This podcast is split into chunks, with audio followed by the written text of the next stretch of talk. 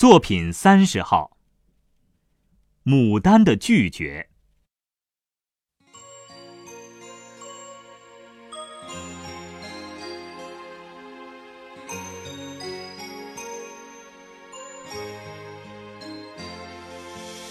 其实，你在很久以前，并不喜欢牡丹，因为它总被人作为富贵膜拜。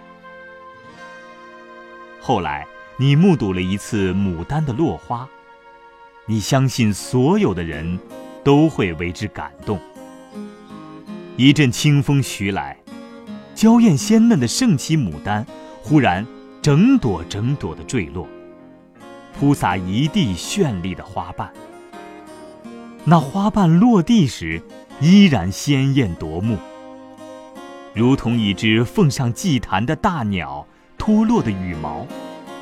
低吟着壮烈的悲歌离去。牡丹，没有花谢花败之时，要么烁于枝头，要么归于泥土。它跨越萎顿和衰老，由青春而死亡，由美丽而消遁。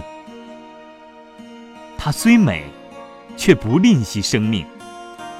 即使告别，也要展示给人最后一次的惊心动魄。所以，在这阴冷的四月里，奇迹不会发生。任凭游人扫兴和诅咒，牡丹依然安之若素。它不苟且，不腐旧，不妥协，不媚俗，甘愿自己冷落自己。他遵循自己的花期，自己的规律。他有权利为自己选择每年一度的盛大节日。他为什么不拒绝寒冷？天南海北的看花人依然络绎不绝地涌入洛阳城。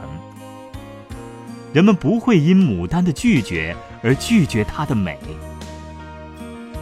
如果。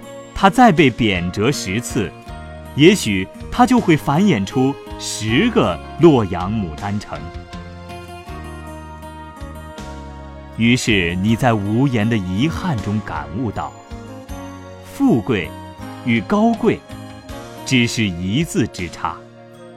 同人一样，花也是有灵性的，更有品味之高低。